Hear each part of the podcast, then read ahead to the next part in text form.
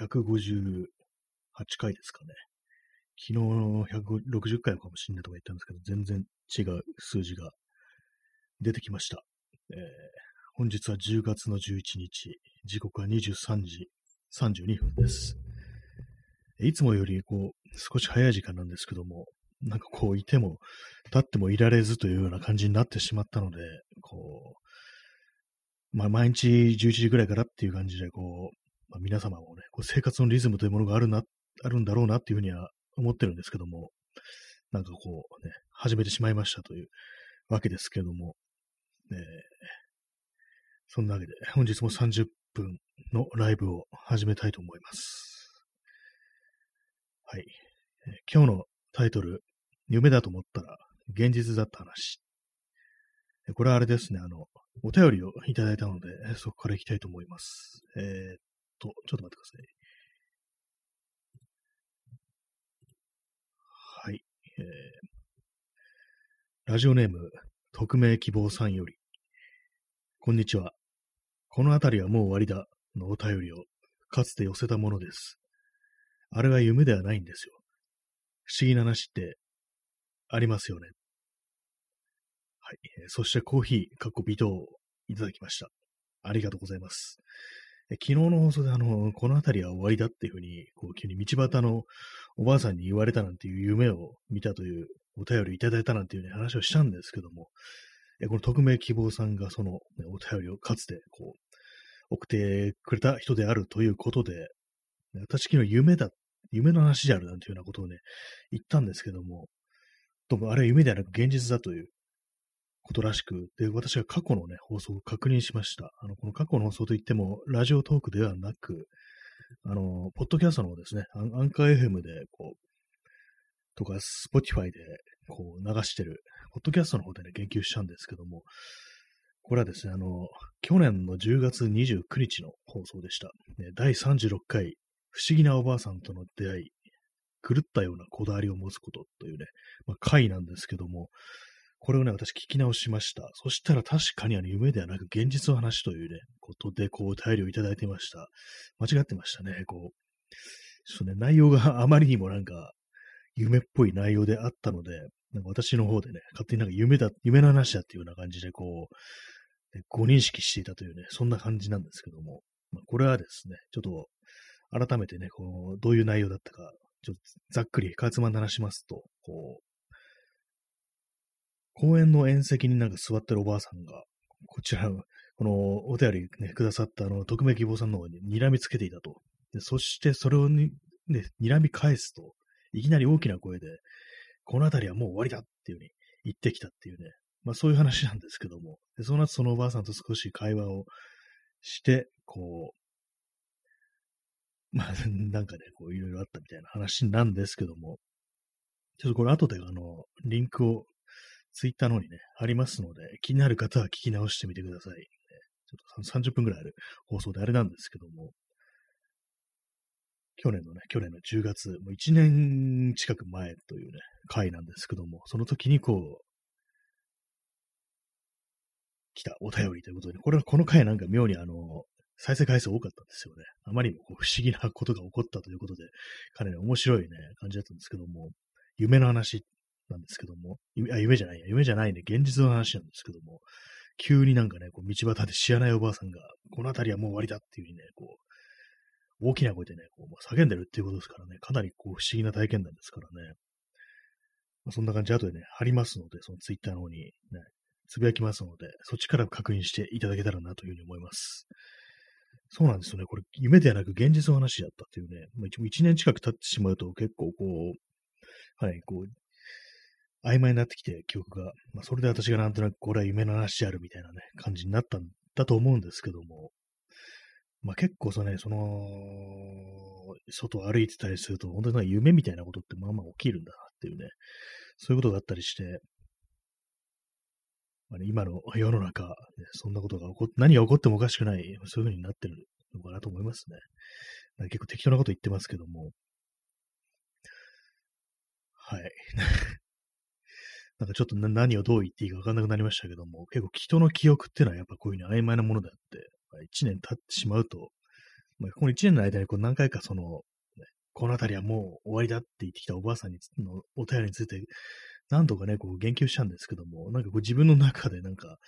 現実というかね、こう中身が歪曲されてなんか変な形になっててしまいましたね。そんな感じ。えー、ラジオネーム匿名希望さん、ありがとうございました。そして、あの、コーヒー微糖もありがとうございました。ということでね、まあ、今日も始めたいと思います。ね、もう1年、1年以上やってるっていう感じなんですけども、ね、なんか最終的にこの人どこに行くんですかね？っていうようなことはまあまあ思ったりしますね。はい。まあ今日、今日という一日、まああれなんですけども、まあ10月11日、東京はあの今日も非常にこう暑い日でした。真夏日っていうね。真夏日というか夏日というか、まあ30度はこうしてるって感じだったんですけども、やっぱこう昼のうち、太陽の出てるうちに外出ると、すごく暑いですね。ものすごい汗だくなってしまったっていう、そういう感じでございます。なんか今日こ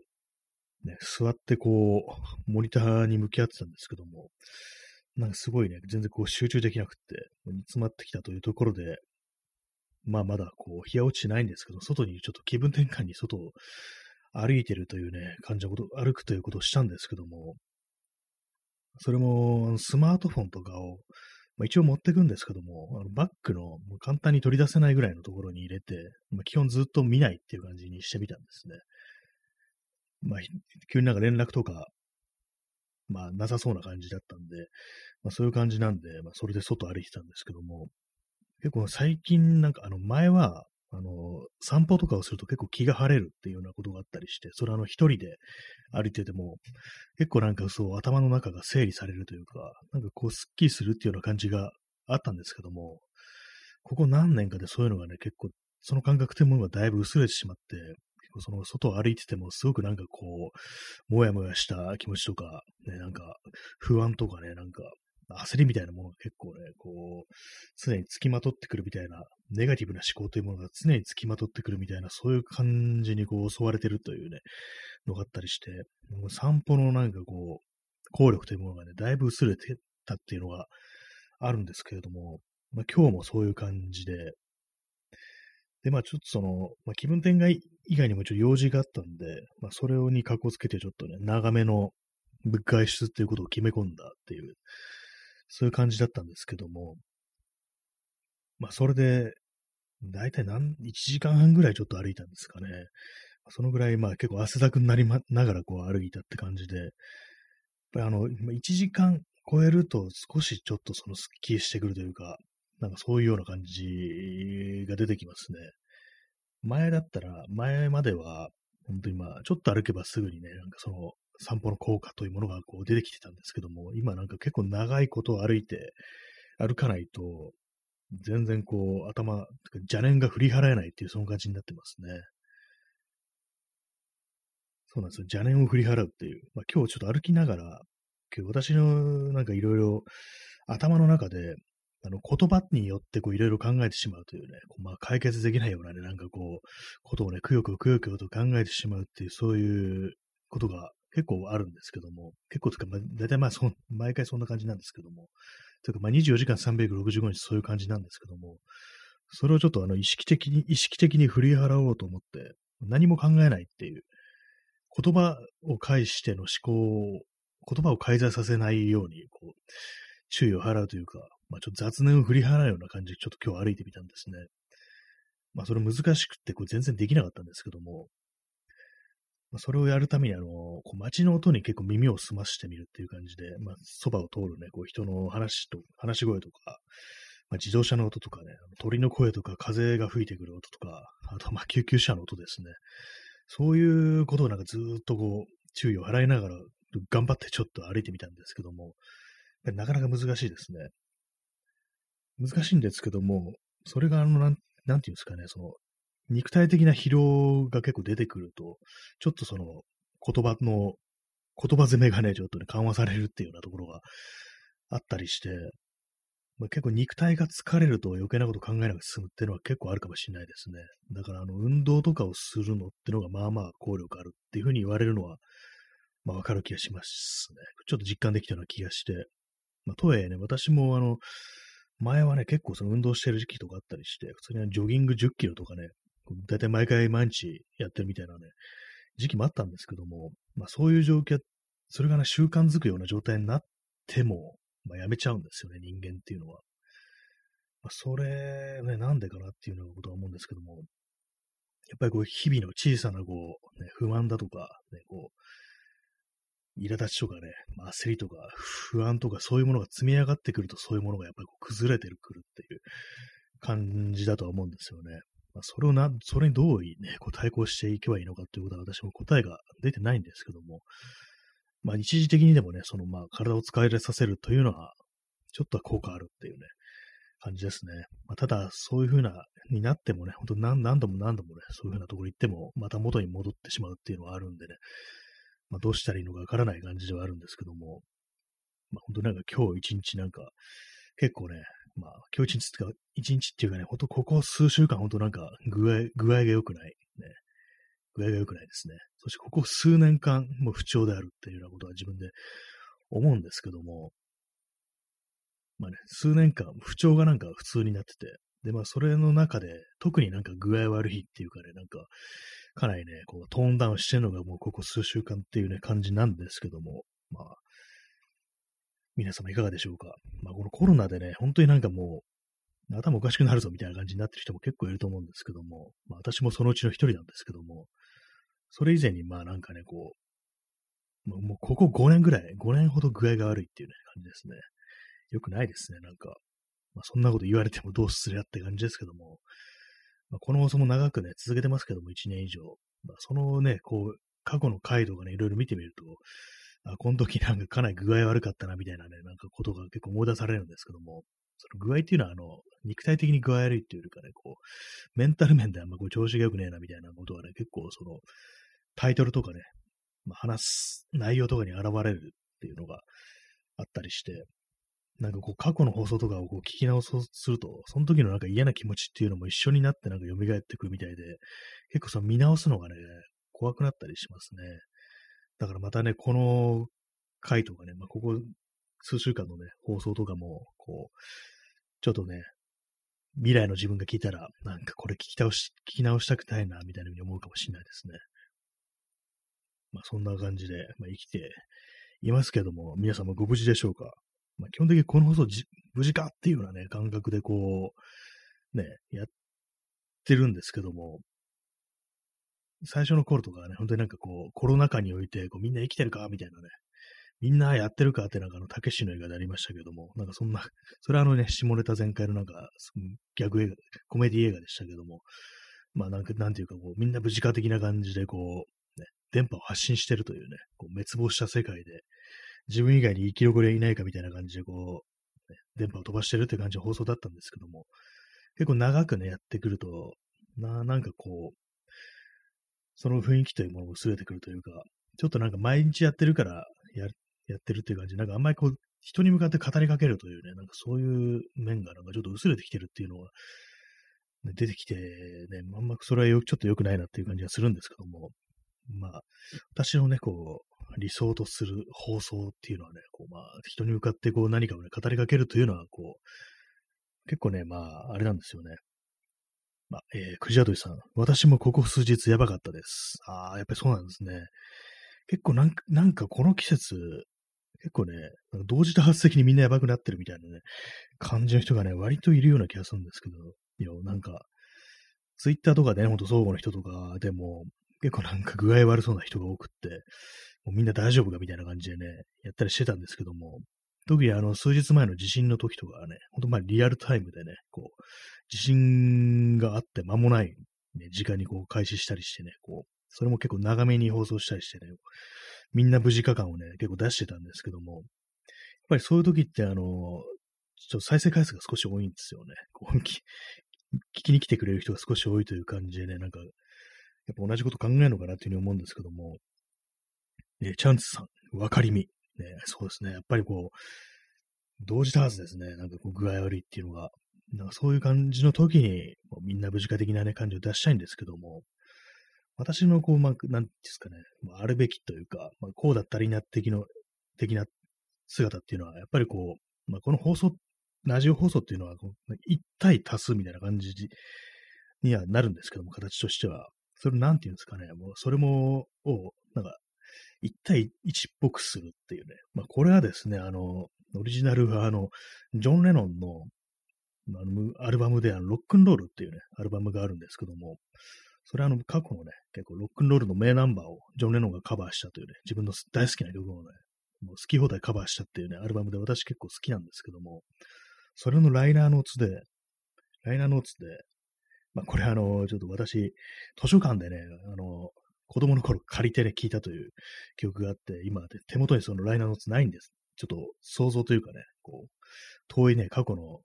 ね、少年時代の記憶を思い浮かべてね、こう思い出すんですけども、ジョンは、あの、なん、なんていうんですかね、こう、曲を通して、その、一体、みんな、リスナー全員じゃなくて、もう一人一人に、こう、語りかけてくるように、こう、歌を歌ってたっていうことをね、なんかその、ライナーノーツを、ライナーノーツを書いてる人の友人が言ってて、で、その、書いてるね、ライターの人が、まあ、それを聞いたときに、危うく落類しそうになった。もう涙を流しそうになったっていうことをね、書いてたんですね。なんかそれが妙に私の中で印象に残ってて、結局そのなんか、まあ、作品だとかね、まあ、何かしらのこう形でこう、人に向かって語りかけると、まあ、どうしてもその一対多数っていうふうにはなるんですけども、まあ、結局その、ね、多数に語りかけるっていうのはなんかこう、みんなっていう形でね、なんか、そうするとその一人一人の顔を見るというよりは、なんかこう、モブ、モブっつったらあれですけども、多数っていう風になっちゃうんですけども、それをなんていうんですかね、もう極限までその、あくまでこう、一人に向かって語ってるっていうような風にできればいいんじゃないかなっていうね、まあ、これかなり曖昧な感じでね、こう、私があの、ジョン・レノンが好きなゆえに、ね、なんかそういうようなことに対するなんかこう、すごくいいなっていうね、なんか、ファンキッスみたいなものが出てきてしまうんですけども、まあそういうことですね。まあ結構この、今ね、こう、数字があの9って出てますけども、さっきあの、まあ、全部で11名の方と、今9名の方が聞いてくださってる方なん、ことなんですけども、それをなんていうかね、こう自分の意識意識としては、あ今、ね、10人に増えましたね。で、これ聞いてくださってるね、10名の方一人一人に、こう、まあ、それぞれに語りかけられるような感じっていうのが、こうラジオの理想なのかなっていうね、ことはね、結構思うんですけども、まあ、なかなかね、その、全員の顔が見えてるわけではないのでね、それも結構難しいことであると思うんですけども、結構あの、学校の先生とかね、まあそれ以外にもいろいろありますけども、人前に立ってこう、喋ると、なんていうんですかね、こう、まあ大体まあこの、私はまあ聞く側ですけども、その学校とかではね、聞く側がまあ大体まあ喋ってる人の方を見て、で、まあ喋ってる方の人間はこうまあずらっと前に並んでる人たちの中からね、こう、まあ、いろいろまあ視線がまあ泳いだりしますけども、まあ、いろんな人のね、顔を見たりするんですけども、まあ、それがなかなかこう、一人一人、どういう人間であるかっていうようなふうにね、こう、それぞれ認識するっていうのはまあまあ難しいんですけども、まあでも気持ちの腕はね、こう、この10というね、数字が、あ、今一人やりましたけども、9というね、数字がまあ、一人一人、すべて違った人間なんだぞというね、まあそういうことを意識しながら、こう、喋りたいなというね、なんか非常にふわっとした話してますけども、まあなんかね、そういうことを思ったと。まあそれはあのなんかその少年時代にね、こう、図書館で借りてきたあのジョン・レノンのロックンロールというアルバムのライナーノーツから、なんかね、思ったという話ですね。なんかそれが妙にこう頭の中に残ってて、結構ね、なんかそのラジオを始めるにあたってね、ちょっと思い出したりしたんですよね。っていうね、まあそれだけは話したんですけども、まあなかなか難しいですよね、そういうのも。今この9というね、9は数字じゃないんだぞっていうね、俺は全部一人一人一人人間なんだぞっていうね、すみません、人間じゃない人いたらすいませんって感じですけども、ね、いろんな人いますからね、いろんな人というかね、いろんな生命体ありますからね、もうロボットだっていうね、人いますかもい、いるかもしれないですからね、そう人じゃねえだろって感じですけども、まあそういう感じでね、なんか、そんなことを思ったという話でございます。まあ、そういうのをね、こう、まあ、調子が悪いね、人がね、もう多発してる中、なんかそういうふうに語りかけることができるのが良いラジオなのではないかっていうね、ことは思いますね。まあなんか偉そうなこと言ってますけどもね、なんか基本的になんか、こ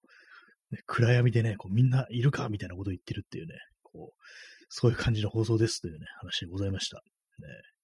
前にあの、私の友人があの、ツイッターでこう、あの、カイジの、あの、鉄骨渡りのね、こう、コマだと思うんですけど、私はカイジ読んだことないんでよくわかんないんですけども、鉄骨渡りっていうのがなんかあるらしいんですけども、それはあのなんかあの高層ビルの間に渡した鉄骨を渡らされるっていうね、そういうのがあって、で、まあそれでお互いこう、まあ前しか見れないわけで、同じようにこう、鉄骨をね、渡らされてる、ね、同じ境遇の仲間がいるというところで、それをまあ、互いに声だけでみんないるかみたいなことを言ってね、いるぞ、ここにいるぞっていうふうに確認し合いながらなんか一歩一歩進んでいくっていう、らしいんですけども、まあ、ツイッターっていうのはね、そういうものだみたいなことをね、その友人が言ってて、なるほどなと思ったんですけども、まあ、このラジオというかね、こう、ライブというか、これまあ声によるね、音声による発信というようなものはね、結構そういうものであるなっていうふうに、なことをね、思ってますっていう、話でした。なんかね、私もわけのわかんないこと言ってんなっていうね、感じでね、今結構汗をね、かきながら結構喋ってますね。何を言ってるんだ、俺はみたいな感じのね、あれで喋ってるんですけども、まあ、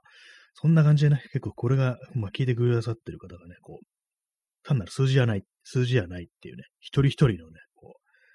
人間なんだということはね、意識しながらこう喋りたいななんていうふうに思いましたね。あとちょっと前にあの、私、私がね、あの、よく聞いてた、見てた、あの、旅行配信をね、こう、してる人の動画、あの、中トロ議長という人のね、なんか、動画とかね、配信とかたまに見たり聞いたりするんですけども、その旅行において、こう、まあ、なんでこういうふうに、いちいちなんか細かいところでね、わざわざ止まって配信なんてすんのかっていうと、あの、結構そのいろいろまああって、もう全然こう旅とか出れないしね、なんかそんな風に言って、お前は旅に出れていいよな、みたいなことを言う人が結構、そういうふうなことは、まあいる、言う人がいるのは結構まあ重々承知の上なんだけども、まあ、自分がこういうふうに旅に出てる、こう、様をね、こう、まあ、動画だとか、まあ、あと音声とかラジオとかだったりして、人にこう伝えることによって、なんか、みんなも一緒に、こう、この旅に出てるんだみたいな、そういう感じになりたいんだっていうようなことを言ってて、それは結構なんかね、ちょっと感動しちゃったなっていうのがありましたね。いいこと言うな、みたいな感じでね。まあなんかそういうようなことですよね。まあなん、でもそうですけども、なんでもじゃないや。なんでもじゃないですけども、なんか今ちょっとなんかいい話をしてる風になってちょっと焦りが出てますね。何を言ってるんだみたいな感じで。よくなんかあの、音楽とかで、まあ、それはあの、演ずる方だけじゃなくて、演演者だけじゃなくて、こう、聞きに来てる人たちもその場の一部なんだよ的なことが、結構そのクラブカルチャーとかだと思うんですけども、多分ね、そんな感じでこう、オーディエンスも一緒になってこの場を作ってるっていうね、主役はむしろね、そっちのお題的な感じのことを言う、結構ね、アーティストとかね、こう、ミュージシャンがいますけども、なんかまあその感じがな的なところですかね。あとあれですね、あの、ゴッホとかが、ゴッホ、ゴッホとかってなんだよって感じですけど、ゴッホ一人だけだろうって感じですけども、ゴッホがあの弟にね、こう、当てた手紙、まあ、ただこれまあ、れなんですけども、死ぬことを決めてなんか、確か懐に忍ばせておいた手紙だったと思うんですけども、弟に向かってなんかあの、お前はなんかね、自分をね、こう、いろいろ手助けする中で、こう、まあ、絵は描いていないけれども、こう、まあ、こう、未来のね、これからの世界においてね、決してこう、ね、消えない、なんか、偉大な芸術作品が、こう、作られる、その、なんていうか、その半分ぐらいお前がやったんだぞってみたいなことを書いてて、なんかその感じというのもありますかね。なんか結構好きななんか言葉というかね、そういう感じですね。なんか何も考えずに喋り始めたんですけど、なんかいい話、いい感じの話をしようとしてるみたいな感じで、ちょっとね、な何を言ってるんだみたいになってきましたけども、まあ、割とな、その自分の中でね、結構、印象に残ってる言葉ですね。でそれをなんか読んだの、まあ、さっきのね、ジョン・レノンのロックンロールのね、アルバムのライナーノースとか、そのゴッホの手紙とか書簡ですね。まあ、それもですけども、結構その、割となんか多感な時期にね、こう中学生とか多感な時期にね、それ接したというのがあったりしてね、まあ、かなりね、その、自分の中に残ってるっていうのがありますね、言葉として。結構まあね、もう成人してもだいぶ経つとね、そういうのを忘れがちですけども、結構まあ自分の好きな言葉としてね、割と何かしら形成されてるっていうのがありますね、その辺の、あれが。でもあれですね、ほんとまあ、忘れがちですね。そういうなんか、初心的なものはね、結構忘れがちな感じではあると思うんですけども、定期的になんか思い出さないといけないな、というようなふうに思ったりしておりますというね、話でございましたけども、結構時間経ちましたね。25分もこんな話してんのかって感じですね。まあ、そうです。まあ、ね、本当なんか、このコロナ、コロナじゃないね、まあ、それ以前からもう、もうだいぶおかしいですけども、なんかまあ、無事かということはね、本当まあ定期的に言っていきたいですね。まあ自分が無事かって言われたいっていうのもね、まあありあるというかね、そっちの方がでかいんでしょうけども、ね、まあそれですよね。それにつきますよね。自分がして欲しいことをなんかこう、人にやるみたいなね、感じのことをやってるのかなというふうには思いますね。まあ、結構私もなんかこう、ね、くさくさとね、してるとね、まあ、チャンツさん、延長して、了解です、延長しますっていうね、ちょっといい感じの話をしてるんで、今日はね、延長でして喋れそうな気がします、ね。やりますって。まあなんかそうなんですよね。結構こういうふうになんかこういろいろ喋ってるんですけども、やっぱりこう、普段ね、なんかこう、あんまりこう人と話すことはそんなないですからね、なんかこう、割となんかひがみっぽくなるというかね、被害妄想っぽく、なんか、なるときはね、まあまああるんですけども、結構ね、まあ、あれですね、まあ、このね、このね、これを聞いてくださってる人がね、毎毎回ね、いるっていうのはね、かなりこう、自分の中でね、大きいなっていうようなことは思いますね。結構人間ね、あれなんですよね。なんかこう、いろいろ周りに人がいたりして、まあ、このね、放送、ね、聞いてくださってる皆さんもそうですけども、あとツイッターとかでね、結構ね、まあ、フォ相互の人とかね、まあ、一方的にフォローしてる人のこともね、私も勝手になんかね、あれですけども、なんだかんだ言ってね、ま、毎日ね、どうしちゃうかなってことはね、割と考えるタイプなんですけどね、結構気持ち悪いこと言ってますけども、割にね、なんか、みんなどうしてるかな、みたいなね、ことをね、考えてる、結構そういう異常者なんですけども、なんかなかなかこう、あれですよね、今の、こう、世界というのはね、なんかそういうふうなことが成立するっていうものが信じがたいようなね、感じになっちゃってますからね。でこれはあの冗談じゃなくてね、割にこう考えたりしますね。前にね、あの、読んだ、あの、小玉和文さんっていうのはミュージシャンの、あの、トランペットの吹く人ですね。あの、ミュートビートっていうね、バンダブダブのバンド。私ちょっとよく知らないんでね、あれなんですけども、あんま聞いたことないんで、その人ね、ツイッターでフォローしてるんですけども、そのね、小玉さん、なんかさん付けしちゃいますけども、のツイートで結構一緒に残ってるのが、結構あの、知らないね、ツイッターの人のアカウント名をなんとなく口に出して言うことがあるっていうね、そういうね、ことを言ってて、なんかそれ面白かったんですよね。全然知らない人なんだけど、なんかその人の名前を口にすることが、声に出して言うことがあるっていうふうにね、書いてたんですね。まあ私だったらもう、新谷明とかなんかね、何の前触れもなく、こう、独り言みたいにそれを言うっていうね、なんかね、そんなことを言ってて、結構面白かったんですけども、割となんかそういうなんか本当なんかかすかな意図みたいなものでね、こう無意識のうちに繋がってるってのが、なんかね、結構その、ね、何もねえと思っててもなんかそういうことって割とあんのかなっていうようなことは思ったりしますね。まあそれはあの現実問題ね、どうにかなるかというと、ね、現実になんか反映されるかというとそうでもないのかもしれないんですけども、ひょっと、まあなんかすびったこと言ってますけどもね、なんかね、ひょっとしたらなんかつ、ね、通じてるかもよみたいなね、ことはね、思いますね。まあ、そんなね、わけのわかんないこと言ってるうちにな、28分なんでね、ちょっと一旦ね、あの、5分程度、ね、挟んで、トイレ休憩です、ね。挟んで、また再開しますというね、感じです。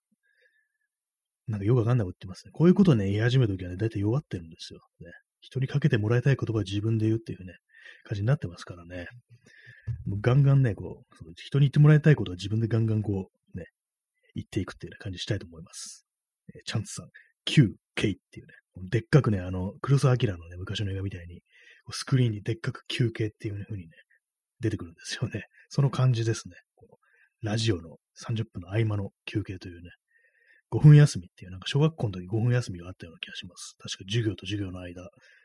5分って結構短いですよね。なんか、10分だったような気もするんですけども、なんか、あんまよく思い出せないですね。まあ、そのような感じで、ね、5分少々休憩をいただいて、ね、また再開したいと思います。なんか今日変なこと言ってるね、放送ですけども、ね、ちょっとね、そんな感じでよろしくお願いします。一旦ここでね、5分休憩です。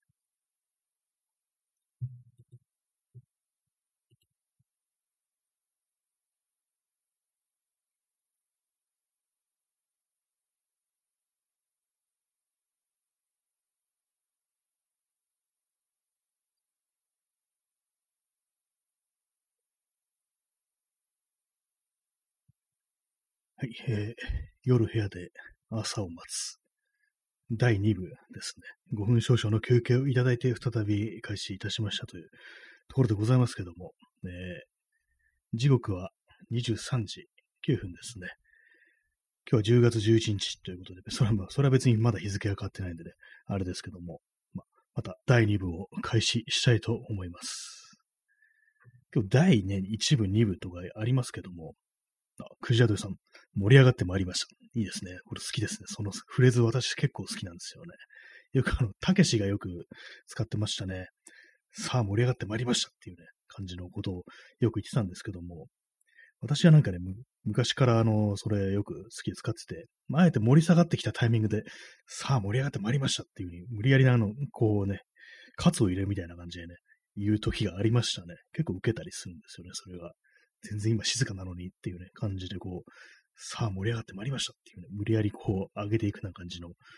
ことでね、まあその後ね、そんな割と上がらなくてね、シュンとしちゃう時もあるんですけどもね、まあそんな感じでこう第2部もね、ガンガンに盛り上げていきたいっていうね、まあ、オーディエンスとともに、リスナーとともにこうぶち上がるっていうね、やべえ勢いですげえ盛り上がるっていう、そういう感じの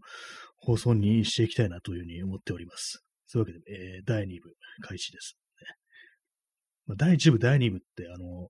よくね、漫画でありますよね。第1部、第2部で。あの、第1部で終わるっていうのがまあまああるっていう、まあ構想だけで終わるっていう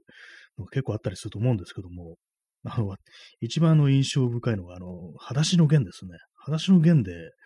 なんかあの、最後、本当まあ10巻ですね。単行本10巻。最後急にあの第1部巻みたいのが出てて、これ第2部やる気なのかなっていうふうに思ったんですけども、結局あのその作者のね、中沢啓治の、なんかあの、目をね、ちょっと病気で、その、結局その第2部ってものは書かれなかったみたいなんですけども、あのなんかあの、一応構想みたいなのがあってね、少し下書きみたいなのが少し残されたって話を、ね、この間ネットで検索して知りました。結構ね、その、読みたかったですね、その第2部というのも。まあ、いつぐらい、その話の弦がいつぐらい前その連載してたのかよく知らないんですけどもね、まあ、そのようなことを思ったというわけでございます。第1部っていうね。明日のジョーもなんか一応第1部、第2部みたいな感じのありましたね。なんかあの、第1部四角いジャングル編とかなんか、第2部青春古老編っていうね、古老っていうのはあの、孤独な狼と書いて、古老、ね、青春古老編なんていう風に呼ばせるっていう、なんか、その時しかね、使われないあの、その、ね、1部と2部のタイトルみたいなのありましたね。その後一回も出てこなかったっていうのがあったと思うんですけども、あの、ちょっと脱線しますけども、明日のジョーで、私、あの、この間、あの、松本講師というね、人の、これ写真家のね、人のブログ読んでたんですけども、結構ね、私はその人の写真が好きで、写真集とかも持ってるんですけども、写真展とか行ったりして、で、まあ、その人のね、ブログで、まあ、明日のジョーについて触れてる、ね、そう記事があって、そこでね、あの、その人ね、松本幸志さん、あの私、あの、写真展行って一回面識あるんでね、さんをつけますけれども、松本さん言うには、こう、私、あの、アニメ版の明日のジョーの、その力士が死んだ後が好きっていうふうに言ってて、でその中でですね、あの、白木陽子っていうね、まあ、キャラクターがいるんですけども、そのね、白木陽子が、あの、主人公のね、矢吹城のことを、普段はあの、矢吹くんっていうふうに呼んでるんですよ。で、そのね、アニメ版だけ、その、力士が死んだ後のエピソードで、ジョーっていう風にね、呼び捨てするっていうね、回があるらしいんですよ。私、あの、アニメ版はね、あの、なんか映画版しか見たことないんでね、映画版はその力士が死んだ後のエピソードを省かれててるんで、ちょっとわかんないんですけども、アニメ版にしかないエピソードらしく、そこであの、白木陽子がね、ジョーを、呼び捨てにするっていうシーンがあるらしいんですけども、ちょっとなんかそれが気になってますね、今。ふと、ふと思い出しましたけど、真下の上で。で、あとまあ、これまたその、松本さんのブログの話ですけども、あの、それは小山田圭吾の、なんか、まあ写真家なんでね、カメラマンなんでね、小山田圭吾のポートレートを撮ったことがあると。音楽雑誌のなんか取材かなんかで、そういう回があって、で、まあなんか結構その、小山田くんめんどくせえみたいな、なんかそんなことをなんかちょっと書いてましたね。ちょっとふてくされてる感じだったけど、なんとかこう盛り上げて、バシッとね、撮ったなんていうことがあったりしたけども、でもなんか結構ちょっと大変だったみたいなことをね、書いてましたね。なんかそんなことを、ふと思いました。ね、最近あの RSS でなんかいろんなね、なんかブログとかを見るっていう習慣がなくなっちゃって、そういう感じでね、あんまりこう、前まで循環してたブログを、なんかあんま読めてないんですけども、久々に読んでみたらなんかそういう結構面白いね、こう、ブログ記事があったのでね、まあ、記事っていうとまあちょっとあれかな、なんか、まあ、文章があったのでね、後でちょっとまたツイッターの方で貼っときます。ねまあ、そんな感じで始まりました。第2部でございますけども、一体何を言おうとしたのかちょっと忘れてしまいましたけども、まあ、さっきはね、あの、まあ、なんだかんだ言ってこう、あれなんだっていうね、こう、いろいろね、こうみんな生きてるかみたいなことはね、普段考えながら、こう、放送してるっていうような感じなんですけども、結構あれですね、あのー、今日あの、インスタグラムを見てて、私、インスタグラムでフォローしてる人で、あの、イギリスの結構ね、もう20年ぐらい前のね、バンドなんですけど、マリオンっていうね、バンドがあって、これ時期が、まあ、90年代ね、90年代半ばからも末にかけてぐらいのに活動してたバンドで、まあ、一応その後もね、ライブとかやってたみたいなんですけども、あまりこうはっきりしたね、フルアルバムっていうのは出してないっていう感じで、メンバーも変わっちゃってるって感じなんですけども、そのね、ボーカルのあの、ジェイミー・ハーディングというね、人がいるんですけども、その人をね、インスタでフォローしてるんですけども、今日は見たらなんかあの、ね、ギターとね、エフェクターの写真をアップしてて、私それにいいねをつけたんですけども、そしたらね、向こう、ね、そのジェイミー、まあ、名前で呼びますね。わかりやすくね。名前で呼んでますけども、そのジェイミーがね、こう、私のこう、アカウントまで来てね、一枚こう写真にいいねをくれたというのがあって、なんか妙に嬉しかったんですよね。しかもそのアップした、いいねをつけてくれた写真が結構ね、前のやつで、だいぶもう1年とか、ね、そのぐらい前のやつなんで、まあ、結構遡んないと出てこないわけですよ。その後ね、割と私のアカウントをざーっと見てね、遡ってくれたんだってことなんかちょっとね、嬉しかったですね。うん、なんかこう、あくまでね、こう CD とかね、なんか音源とかそういうもので聞いてる人がなんかわざわざこっちまで来てくれてなんか見てくれたんだっていうとうとなんか妙な、こう、ね、温かみみたいなものを感じたというね、そんなありましたね。結構あれですね、なんかこう、そういうまあ、言ってみたらね、こうまあ、アーティスト、芸術家、そういうもの、まあちょっとね、人気商売的な側面のあるね、こう、いう感じの人たちが、なんかちょっとね、こっちの方見てくれるとなんか結構嬉しいもんだなっていうのがあって、なんか私の中にも結構そういうファン気質みたいなね、ものがちょっと残ってたんだなというふうに思ったりしましたね。なんだかんだ言ってね、こう、なんか反応がもらえると嬉しいっていうのはね、ありますね。はいね、まあ私が別にそう、ね、こう、CD とかが売れることに対して貢献できてるかというね、あんまそうでもないですけども、たまになんかこう YouTube とかね、貼ったりして、これはいいみたいなことをね、言うぐらいですけどもね。あと、まあ、Spotify とかね、そういうのですよね。まあ、そんな感じのことを思ったというね、わけでございました。なんか急になんか今日なんか人のつながりみたいな思いつって喋ってね、なんか、なんかね、首相な感じのトークになってますね。結構もう、本当なんか一昨日とかなんかかなりね、こうネガティブな感じのね、放送してましたけどもね、なんかこう、友人からね、なんか、なんか、今日の回だいぶネガティブだったけど、みたいなことをね、言われて、え、そう？みたいな感じのことをね、返して、自分では気づかなかったんですけども、確かになんか、あの日はね、だいぶもう、参ってたんだな、みたいなことをね、思いましたね。そんな感じで結構自分からはわからないけど、人から聞くとね、なんか、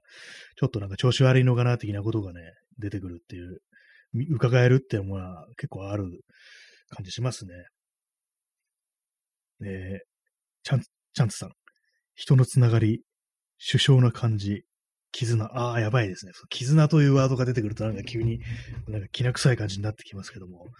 結構そうですよね。そういう感じのね、ことをね、なんか利用してね、なんか、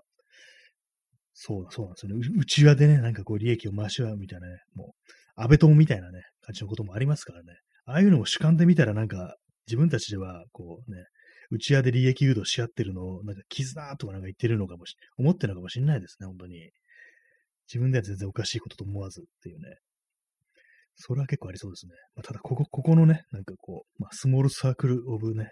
かもしれないですけども、まあ、ここはまあせめてなんかこう、美しいものでありたいなんていうようなことは、まあ思いますね。そんな感じで、こう、ね、よくわかんないこと言ってる放送です。ね。初回これ聞いた人何なんだって思いますよね。何について語ってんだ、この放送って感じですけども。まあ、結構ね、あのー、なんかわけのわかんないこと言ったりね、なんか、この中でしか通じないことをね、ブツブツ言ってる感じの放送であるんですけども、結構の初見の人とかね、割とね、私は気にしたりしてるんですよ、実は。ね、だから、あのー、結構毎回毎回あの、ね、山城慎吾とかね、その辺のことを説明してるってのがあるんですよね。初回、初見、初、初回でも、なんか結構わかりやすいようにはしたいなっていうようなことを思ってなんかね、こう、この放送内でしか通じないミームみたいなものの説明をするという時があるんですけども、若干くどいかなみたいなことはね、少し思ってしまったりしますね。なんか辞書みたいなものをね、辞典みたいなものをね、作ってね、こう、やるのもいいかなっていうね。いきなりこの放送のウィキペディアみたいなものを勝手に作って、なんか出典不明みたいなことを書かれたりしようかなというふうに思います。私、あの、ウィキペディアの編集とかやったことないんでね、具体的にどうすればいいのかとかわかんないですけども、ルールとか。どうなんですかね。あれもなんか結構そのコミュニティみたいなものが出来上がったりして、なんか結構ハマる人はハマるみたいなことを聞いたりしますね。まあ、編集合戦とか言って結構揉めるみたいなこともあるみたいですけども、まあ、難しいですよね。インターネットっていうのはこう、人のね、なんか善意だとか、こう、まあ、それぞれ持ってる知識だとかいうものを結集してね、なんかまあ、いろいろなんかいいことができるっていうのもあるんですけども、まあ、逆になんかこう、揉め事のね、こう、なんか、邦画がね、ありがちっていうのもありますからね。えー、P さん、Q アノンコミュニティ。ああ、まあ、あれもなんか、仲間内でこう言い合ってね、これはこうでこうなんだ。うん、そう、それはそうに違いないみたいなことを言い合ってね、自説の強化、もうみんなでこうね、励まし合ってなんかやばい方向に行くみたいな、そういうところも結構あるのかなっていうふうに思ったりして、なんか難しいですよね。結局なんか人の集まりっていうのはみんなある程度こうカルトになっていくっていうのがあったりしてね、まあこのね、夜部屋で朝を待つもどんどんカルト化していこうかなというふうに思ってるんですけども、まあ思ってないですけども、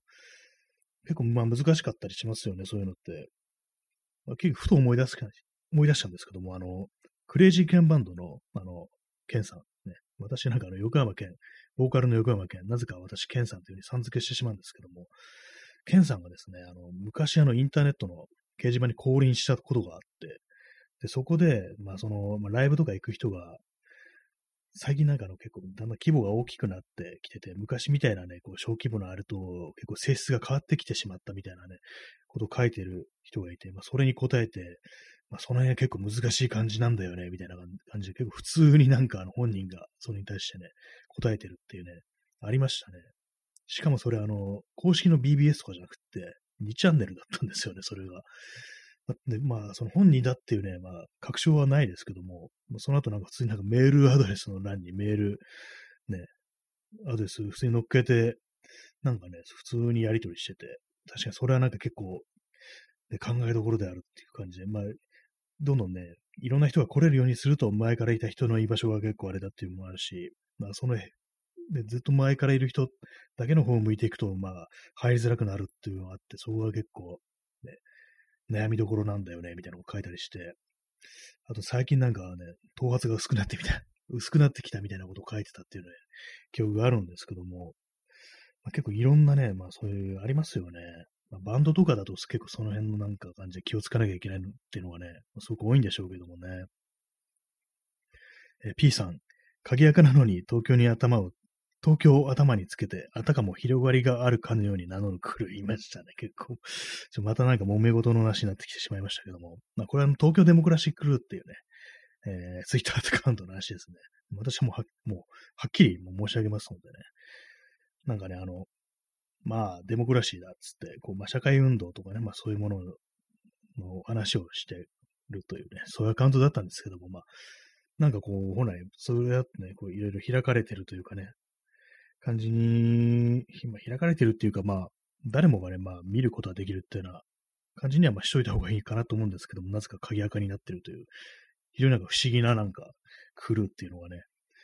あるんですね。まあ、今、どうなってるのかわかんないですけどね、私フォローしてないのでね、その鍵の中身は見れないんですけどもね、もうやめちゃったんだかなんだか知んないですけども、まあ、そういうのがいたというね、感じです。なかなかでも本当難しいですね。すべてに対して、まあ、結構このラジオトークっていうね、この、あれも結構そのアプリを入れないとこのライブ聞けないっていうのありますからね。ライブ、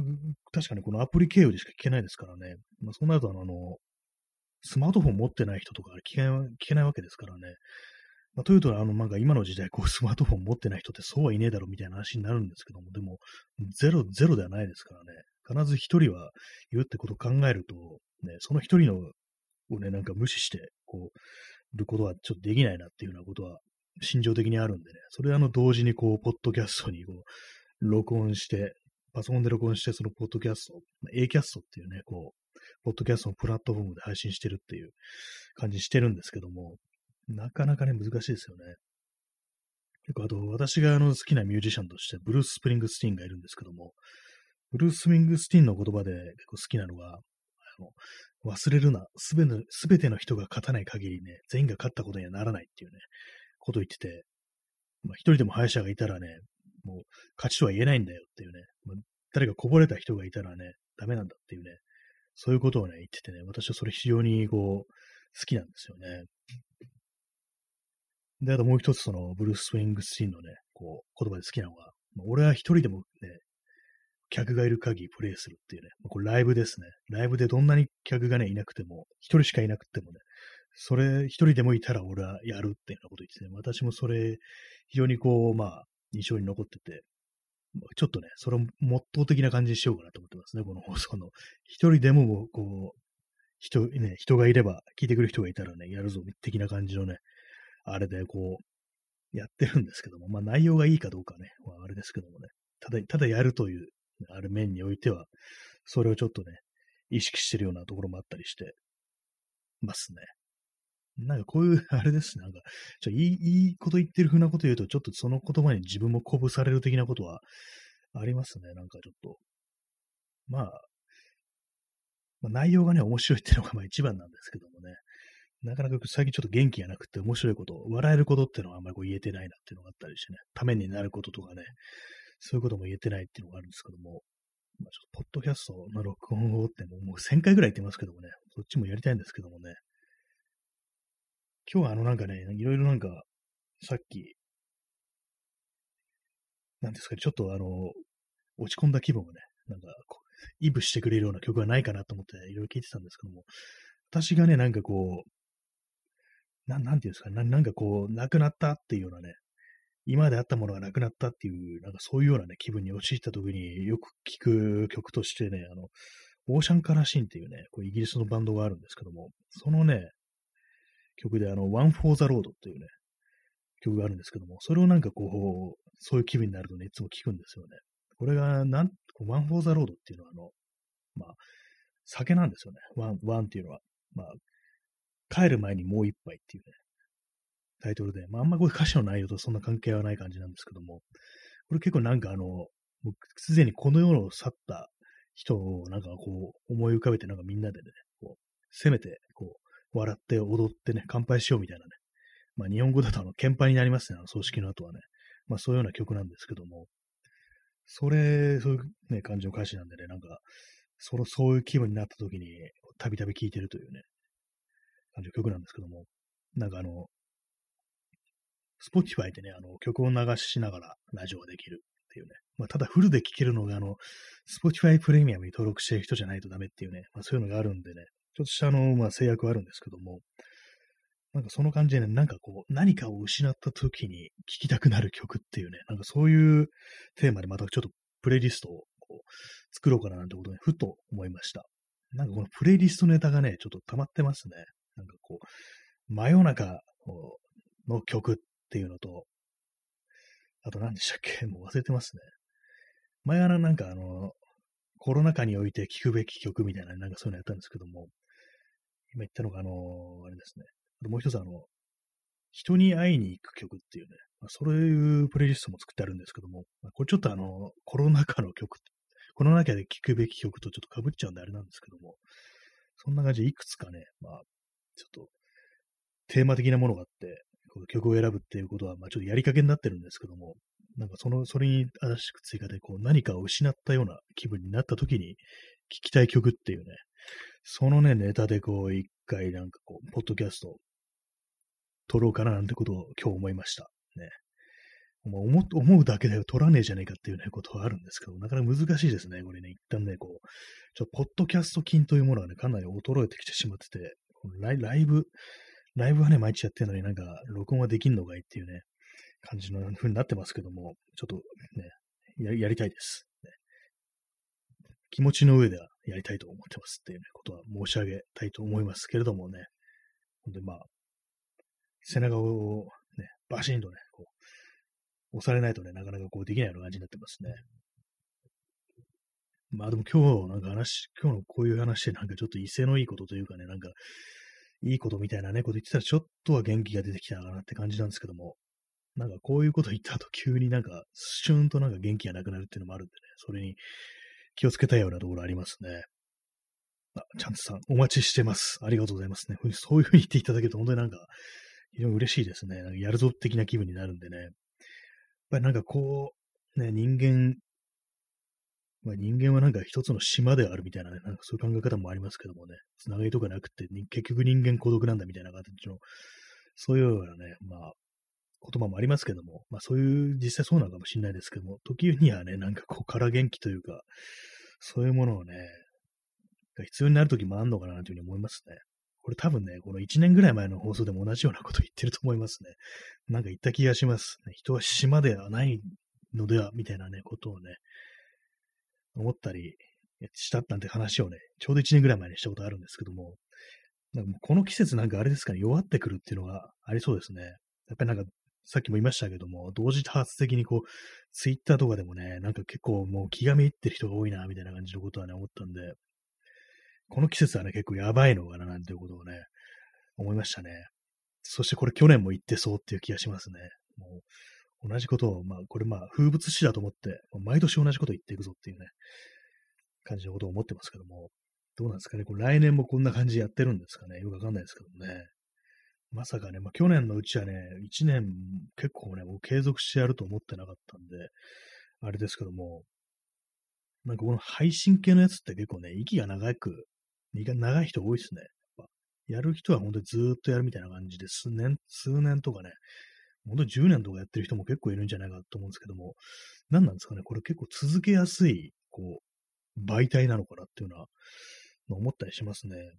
ラジオとかも長寿番組とか多いですからね、なんか不思議となんかこう喋るっていうのはなんかこう習慣化しやすいっていうのはあるんですかね。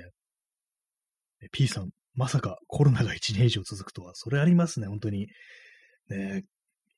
去年のね、まあ、まあでも去年3、3月、本当にやばいと思い始めたのが3月ぐらいですからね、そっからね、1年半ね、経って、これかみたいな感じですよね。ちょっと、私ももう少し何とかなってるかなと思ったんですけども、まさかね、こんな感じになるとは思ってませんでしたね。こう、あの、REM のね、曲で、私の好きな曲で、イーボーザレターっていうね、曲があるんですけども、まあ、その曲の、ね、歌詞のね、一部分でね、ね、未来がこんな風になるったなんて、誰が想像しただろうっていうような一説があるんですけども、まあ、正確にはこう、明日がこんなね、不思議な、まあ明日、トゥモローという風に言ってるんですけど、まあ要は未来ってことですよね。がストレンジっていうような表現してるんですけども、こんな奇妙な未来が訪れるなんて誰がね、想像しただろうっていうね、風にね、話を、話っつうかね、そういう歌詞があるんですけどもね、なんかそれをふっと思い出しちゃったりしますね、そのコロナにおいて。その REM のそのイーボザレタっていう曲はね、あの、リバー・フェニックスっていうね、まあ、役者ですね、俳優ですね。まあ、今有名な人で言うと、ホアキン・フェニックスのお兄さんですね。もう結構若いうちに亡くなってるんですけども、そのね、ねリバー・フェニックスのことを歌った曲らしいんですよ。私、あの、全然知らないでね、ネットで初めてその歌詞をね、解説してる人のブログを読んで知ったんですけども、ね、まあ、この話3回目ぐらいだと思いますけども、なんかそれをね、なんかコロナのね、あれにちょっと当てはめて考えてしまったりしますね。やっぱり人間あれですね、あの、ちょっと弱ってる時とか、そういうなんか歌詞とかをね、ちょっと読み読み込みがちですね。なんかそれに、こう、ちょっとなんか、慰められるところがあるというか、やっぱりなんかこう人間言葉なのかなっていうことは結構思ったりして、そしてね、これもなんかあの去年も言ったような気がするんですけども、あんな感じでね、こう人をやっぱこう一番勇気づけるのは言葉なのかなっていうのもあったりして、まあそう考えると、それを伝えるのにね、適してるのがこのラジオというね、こうメディアなのかなというふうに思ったりしてますということを去年言ったような気がします。ね。毎年、もう風物詩になりますね。これ、毎年同じこと言っとるやんけっていうね。まあ、意識的に言ってんならいいですけども、毎年なんかこうね、あ、同じこと言ってるみたいな感じでね、こう、忘れてんのかいっていう感じになっちゃってますけども、まあ、おそらくね、また同じことを言うと思いますので、よろしくお願いしますっていう感じですね。そんな感じで、あの、ポッドキャストのね、そのまあ、曲のプレイリストのネタはまあまあ、ありそうなんですけどもね、結構そのまあ何かを失った時に聴きたくなる曲っていうのが、まあまあそのテーマ的にまあまあ重いですからね、もうに人がなんかね、亡くなった時とかそういうものを含みますからね、単なるこう欠落感とかそういうものだけでなく、ね、明確にね、何か失ったとかね、なんかこう、あれですよね、パートナーと別れたとかなんかそういうのもね、含みますからね、死別とかそういうものを含みますからね、なかなかこう、結構しんどいようなね、内容になるかもしれないですけども、まあでも結構そういう曲はいろいろあるでしょうね。で、今、まあ、あの、まあ、まだね、2曲ぐらいしか思いついてないですけども、なんかね、こう、折に触れて、ちょっと追加してね、もう、そろそろちょっとなんかもう、ネタ溜まってんだからやれよって感じですよね。そう、ポッドキャストのね、録音もね、やっていかないと、録音金がもう、し、ね、劣れるぞって感じですね。あれも結構そのライブとはね、まあ、まあまあ違いますからね。そしてあの、ちゃんとなんかあの、オープニングとエンディングに音楽が入っている放送というものを、ね、またね、なんかやりたいっていうようなことあるんでね、やっぱ全然結構気分違うんですよね。オープニングテーマみたいなのが入ってね、そっからね、えー、はい、始まりましたね、みたいな感じでね、第何回お送りしますみたいなこと言う。あれがなんか私は結構好きではあるんですけども、なんか自分的に盛り上がる的なことはあるんですけどもね、その感じもちょっと取り戻したいっていうような、そういうところがありますね。なんかこう昔ながらのラジオっていうものに対するちょっとロマン的なものが私の中に結構あったりするんですけども、結構あれですね、あの、私のね、好むなんかラジオのスタイルっていうのは、割となんか穏やかな、まあ、結構その下ネタ全開とかでね、割となんか大騒ぎして面白いこと言うっていうのも昔は好きだったんですけども、結構最近はなんかこう、作家がやってるようなね、なんかラジオっていうのがね、結構いいかななんていうふうに思うようになりましたね。まあ、前にちょっと聞いて、聞いたあの、村上ね、春樹のラジオとかね、ちょっと前に初めて聞いたんですけども、結構この感じいいなみたいなこと思ったりして、結構作家がラジオをやるっていうのがね、結構あるみたいで、ちょっと前にあの、沢木幸太郎がなんかこう年一で、こう年末に12月25日クリスマスの夜に深夜にやるなんていうね、ラジオ番組があるってことで、それがあの YouTube でね、こう聞けたんでね、結構聞いたんですけども、それも良かったんですよね。あと、五木ひろゆきのラジオも良かったっていう感じでね、割と作家とラジオというものがね、なんか、割となんか人の心をなんか、落ち着かせるというかね、なんか慰めるというかね、なんかそういうようなところがあるんでね、なんかそれもなんか結構、そのスタイルってもうちょっとね、取り入れていくともいいんじゃないかっていうね。まあ、全然こう、まあ、その、放末、放末ね、こう、ポッドキャスターでございますけども、ね、まあ、長いこと続けていけば、ちょっとずつ増えていくのかなみたいなことも思ったりしつつ、増えていかないかもしんないけども、まあでもやるんだよ的な、まあ精神でこう、やっていこうかなというふうに思ってますね。はい。なんかこう、首相なこと言ってますけどもね。まあ、絆っていうわけではないですけども、まあそんな感じのことをね。私もね、たまにはね、そういうふうな感じでね、普段なんかひねったことばっかり言ってますけども、ね、こういう感じのね、ウェットなこともね、たまには言うんだぞという、そんな主張している回でございましたけども、いかがでしたでしょうか。まあ、そんな感じでね、時刻は、えー、23時37分ということでね、もうそろそろ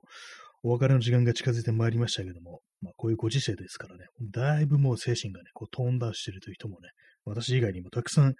いらっしゃるかと思うんですけども、まあ、とりあえずね、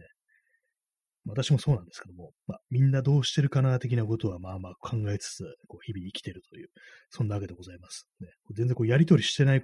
ようなね、人のこともね、